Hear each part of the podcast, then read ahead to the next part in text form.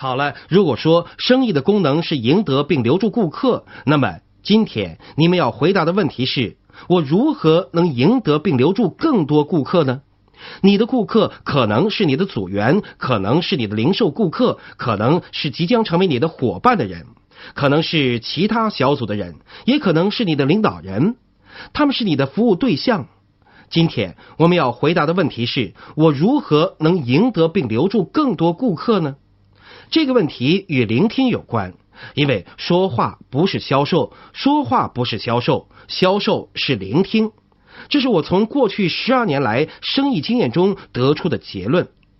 在过去的十二年里，百分之一百的我的收入都是靠自己发展生意、创造销售而来的。过去的十二年里，我发现我说的越多，便销售越少；我听的越多，便销售越多。大约五年之前，我在亚特兰大一家销售公司做系列演讲，我必须在那里过周末。于是，我去了一个大型购物中心。那是当时美国最大的室内购物中心之一。我想给太太买块手表，我太太想要黑色考究的运动表。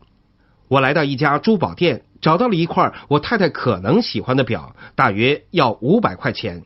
我差点就买了，但是最后放弃了，因为我们住在圣地亚哥，那里没有这个牌子的分店。我想，如果我太太不喜欢这个表，那么我回到圣地亚哥就没有办法退货了。两个星期之后，我和太太在圣地亚哥的时尚谷购物中心购物。当时刚好是情人节之前，我们经过一间珠宝店。我说：“亲爱的，进去看看，看看那里有没有那款差点就买下来的手表。”没想到那间珠宝店刚好有那款手表。售货员走过来说：“我能为你服务吗？”我说：“我想看看这只手表。”售货员拿出来，我把手表戴到我太太的手腕上。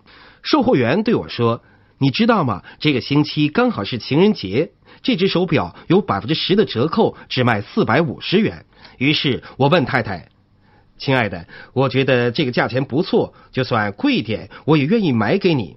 你喜欢吗？”他当时是这样回答我的：“嗯，喜欢吧。”他的潜台词其实是“我不喜欢”，这便是妻子语言。嗯，喜欢吧。意思是，嗯，我不喜欢。妻子语言是很有趣的语言，非常有趣的语言，用词一样，但是意思完全不同，很奇怪的语言。我那时不太懂妻子语言，所以后来她就不再是我的妻子了。但是如果你是女人，那么你面对的难题便是丈夫语言，同样是一个奇怪的语言，同样的话语意思却是不同的。所谓的妻子语言，我指的其实是他人的语言。我们说同样的话，但表达不同的意思，这是人类交流中需要学习的最重要概念之一。意思不在话语里，意思在人的身上。我和别人讲聆听的时候，比如在酒吧、餐馆，他们会告诉我两个聆听方面的大问题。首先，他们说我帮别人把话说完。你是不是也这样呢？如果你不是把别人的话说出来，你们也会在脑袋里这样说。我们思考速度大约是每分钟四百五十个词，但是说话只有每分钟一百五十个词，所以我们往往会忍不住帮别人把话说完，因为我们已经知道他们要说什么了。这便是很多人告诉我的最大的聆听问题：他们知道别人要说什么。所以，别人说话的时候，他们会走神儿，想别的事情。我对此的回应是：也许你知道了别人要说什么，但是你不一定知道他们想表达什么意思，因为他们可能在说七字语言。打个比方，你拿出一张纸，写下三个词：总是、经常、从不。然后你从零到一百选一个数字，包括零和一百，来形容这三个词对你意味着多少。比如说，有些人看到一些会用三来表示，那么你会选择用什么数字来代表总是、经常和从不呢？大部分的人用一百来代表总是，但也有人用九十九，有人用七十，甚至有人用十。对于经常，不同的人的选择差异相当大，而从不。大部分人用零，也有人用二、用五、用十，甚至有人用二十来代表从不。这说明什么问题呢？总是是一个很简单的词，意思是每次都如此，应该是一百。如果你选了一百来代表总是，那么你是正常的。但是用别的数字来代表总是的人都是怪人吗？并非如此。事实上，他们有自己的理由。这说明同样的语言对不同的人有着不同的意思。我再举一个例子，一个简单的句子：汤姆没说约翰偷了他的钱包。这个简单的句子，如果用不同的方法读的话，会有不同的意思。一种读法是：汤姆没说约翰偷了他的钱包。这种读法的意思是，汤姆没这么说，是别人这么说。另一种读法是，汤姆没说约翰偷了他的钱包。这种读法的意思是，钱包不是约翰偷的，是别人偷的。如果读成，汤姆没说约翰偷了他的钱包，他的意思是约翰没偷钱包，但是偷了别的东西。你重读这句话里的不同词语，你的意思都会不同。所以你可能知道别人要说什么，但是你也许不清楚他们想表达什么意思。他们说的可能是七字语言，因为你不知道他们想表达的意思。我爸爸告诉我一个有效聆听原则，事实上，这个原则可以算是有效聆听的第一原则。这个原则是别人看世界的方式跟你不一样。别人看世界的方式跟你不一样，因此你必须聆听，了解他们如何看这个世界。如果你一直说话，那么你只知道自己如何看世界，你只能让别人了解你如何看世界。有效聆听的第一个原则是，别人看世界的方式跟你不一样。我曾经在拉斯维加斯做过一次演讲，佐治豪尔也在场，我和他聊天他说：“有些人看这些杯子半空，有些人看这些杯子半满，而我则觉得这些杯子太大了。这也是看待世界的一种方式。所以说，别人看世界的方式跟你的方式不一样。”汤姆没说约翰偷了他的钱包，这句话的意思取决于说话人如何看世界。我爸爸告诉我，只有一种看世界的方式，你知道是哪一种方式吗？那就是他的方式。如果你不按他的方式看这个世界，你便是错误的。我爸爸事业很成功，他曾经做过律师和法官。他告诉我在正确这个科目上，他拿到了博士学位。当我二十二岁的时候，我问他一个问题：在过去二十二年里，我起码正确过一次吧？是偶然的也行。他回答我说：“我想没有。”爸爸，我等这个机会等了很久，我不得不付钱给这次会议的主办人麦克，让他给我演讲的机会。我现在感觉好极了，谢谢你来听我的演讲，爸爸。回到刚才买手表的故事，我妻子说：“嗯，喜欢吧？”那个售货员说：“等等，我找经理谈谈。”三十秒钟之后，他回来了。告诉我们说，经理说这只手表今天大特价，可以再优惠百分之十，只卖四百块钱。我问太太你喜欢吗？想买下来吗？她说不想。她把表摘了下来，还给了售货员。我们转身离开。这时，那个售货员还不放弃，跟在我们的后面，手里拿着计算器，说价钱还能再低百分之五。但是我们还是离开了。让我问个问题。这间珠宝店的售货员没有做到什么呢？他没有问问题，没有给我们看别的手表。还有什么事情他没有做的吗？他没有聆听，他没有问我太太为什么不喜欢那块手表。还有吗？对了，他没有得到这笔销售，他没有运用沙皮罗两步公式争取成功。什么是沙皮罗两步公式？那就是问问题，聆听。问问题，聆听；问问题，聆听。这不是六步，只是两步，重复三次强调而已。但是大部分的人却用另一个公式，也就是失败公式。他们的做法是说再说，说再说。我们去了另一间珠宝店，买了同一款的手表，但是我付了五百块钱，让我有点不痛快。事实上，我太太不喜欢那块手表的原因是她不喜欢表带。为什么不换一根表带呢？可以吗？当然可以。于是我问他为什么不让第一间的售货员给他换一根表带？他告诉我他不喜欢那个售货员。为什么不喜欢呢？他说因为他觉得那个售货员不在乎他。我问什么叫做不在乎你？他回答我说那个售货员没有问过我问题。他的回答让我猛然明白，在乎他人的人聆听，聆听他人的人在乎他人。也许你很在乎我，或者很在乎坐在咖啡桌对面的生意对象，但是你的生意对象不知道，我也不知道，除非你听我说话。我太太说，那个售货员不在乎我，不问我任何问题。那个售货员对我们说了很多，但是他却不知道我太太想要什么。人们都渴望被聆听，非常渴望。想象一下，有人把你的头按到水下。他们一直按着按着按着，你开始发慌，因为缺氧，你的肺部开始疼，你的肌肉也疼，你的脸涨红，你感觉到头上的压力。这时，你大脑只想着一件事：氧气，给我氧气。就在你快撑不住的时候，他们把你的头拉出水面，你猛吸一口气，氧气冲进你的肺部，去到你的细胞里，你活过来了。这就是人们渴望聆听的程度。聆听之于人的灵魂，正如氧气之于人的身体。但是，我们是一个说话的民族，我们从小就被教导，想要有好的沟通能力，想要有说服力，想成为领导，想让别人相信，想让自己变得有趣，我们必须说话说得很好。我们是一个说话的民族。事实正好相反，只有当我们对别人感兴趣的时候，他们才会觉得我们有趣。我看过一项调查结果显示，美国的父亲每星期平均只花十分钟聆听他们孩子说话。这里的聆听是指两个人坐下来真正交流，真正让孩子吐露心声。父亲只有十分钟的时间让孩子打开心扉，告诉他任何想说的话。每星期十分钟，这是少得多么的可怜！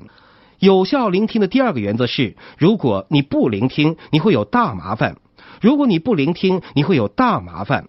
你们有多少人还记得彼得·塞勒斯的《粉红豹》电影吗？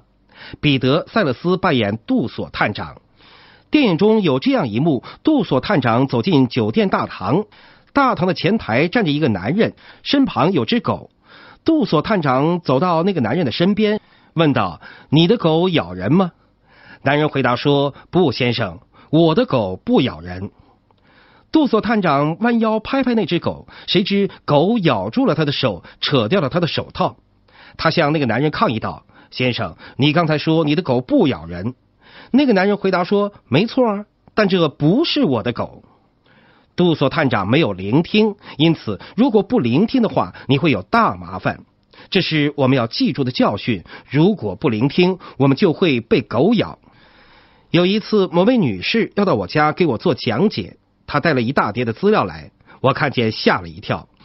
她坐在沙发上，我告诉她：“波拉，我想这样做。我等会儿会问你很多问题，希望得到简单的回答。”我提出这个要求有两个原因：第一，我知道他口若悬河，话相当多；第二，有效沟通者对沟通成功与否负有百分之百的责任。有效沟通者作为说话人的时候，对听众能否明白他的话负百分之百的责任。如果听众不明白，他不会责怪听众，而用另一种方式再解释一遍。另一方面，作为听众的时候，有效沟通者对听懂说话的人也负百分之百的责任。所以，我听别人说话的时候，如果我不明白，我不去责怪说话人，我会提问题，直到明白为止。这是有效沟通者的做法，因此我做好要成功聆听的准备。我要求问他很多问题，并希望得到简要回答。那位女士说没问题，于是我提了第一个问题。二十分钟以后，他还在讲。我想他破了不用换气说话最长时间的建立式世界纪录，因为他说话的时候完全没有停顿，没有句号，简直难以置信。我怎么办呢？十分钟之后，我开始看表。你和某个人说话时，如果他看表，那意味着什么呢？那意味着你必须停下来问一个问题：你的时间够吗？你要走了吗？你听得烦了吗？诸如此类的问题。但你必须停下来。但是事实上，大部分的人在这种情况下居然做出相反的决定，他们说的更快、更大声。又过了十分钟，我开始频繁的看表，但是那位女士还是说个不停。又过了五分钟，我从咖啡桌上拿起了一本书，她边说话我边看书。她怎么做呢？她还是不停的说。我们说激情是成功的重要因素，对吗？但是激情有时也会妨碍你成功，因为你必须掌控你的激情。尤其在你第一次跟别人交谈的时候，如果你过分有激情，你往往会说的很快、很大声，而且说的过多。刚才那位女士波拉是我所谓的产品呕吐，她把大量的信息吐给我，她总是觉得我需要了解更多，总是觉得说的不够，因此便不停的倾倒信息给我。觉得我至少会记住其中一部分。他说的太多了。你还是推荐对象的时候，你也不喜欢别人这样给你做这样的讲解。但是当你成为独立生意人以后，你便成了这样的讲解者。我们忘记了，这非常不容易。说话很简单，讲计划也很简单，每个人都会。你也很喜欢说话，每次都很兴奋。你喜欢生意计划，你很想向别人讲解，但是如果我们说的太多，如果我们讲的太快，如果我们提供了过多的信息，别人会觉得厌烦。我们应该做的应该是问问题、聆听，问问题、聆听，问问题、聆听。打个比方，你想吃一个苹果派，你想要的就是一个热腾腾的苹果派。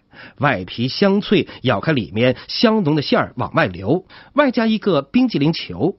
我给你一个这样的新鲜、香浓、完美的苹果派，你开始吃，觉得美味无穷。我问你觉得它怎么样？你回答说很好吃。别跟我说话。就在你还剩两口的时候，我把苹果派拿走了，我不让你吃完。剩下的两口你还没有吃完，你感觉不完美。剩下的两口应该是最好吃的了，我却拿走了。这时你会怎么说呢？你会说：“我还要把派还给我。”假设另一种情况，我让你吃完了整个的苹果派，你感觉非常好。然后我又拿了一个苹果派和一个冰激凌球放到你面前，说：“再吃一个。”我强迫你继续吃，不管你愿不愿意。这就是大部分生意对象的感受。你给他们太多了，其实还不如让他们感觉不足够。让他们自己要求更多。我只是编造了这个苹果派。如果你们还想吃，那我就继续编造。所以说，有效聆听的第二个原则是：如果不聆听，你会有大麻烦。波拉女士没做成我的生意，我甚至怕再见到她。下面我再给大家一个聆听练习。通过这个练习，你可以知道自己是不是有效的聆听者，是否具有良好的聆听技巧。假设某个人给你讲故事，关于他从自行车上跌下来的故事，或者是他被狗咬的故事，或者是他小孩生病的故事。他的故事让你想起自己也曾经从自行车上跌下来，或者自己也曾经被狗咬过。你会怎么做呢？他讲故事的时候，你还会关心他的故事吗？这个时候你关心什么呢？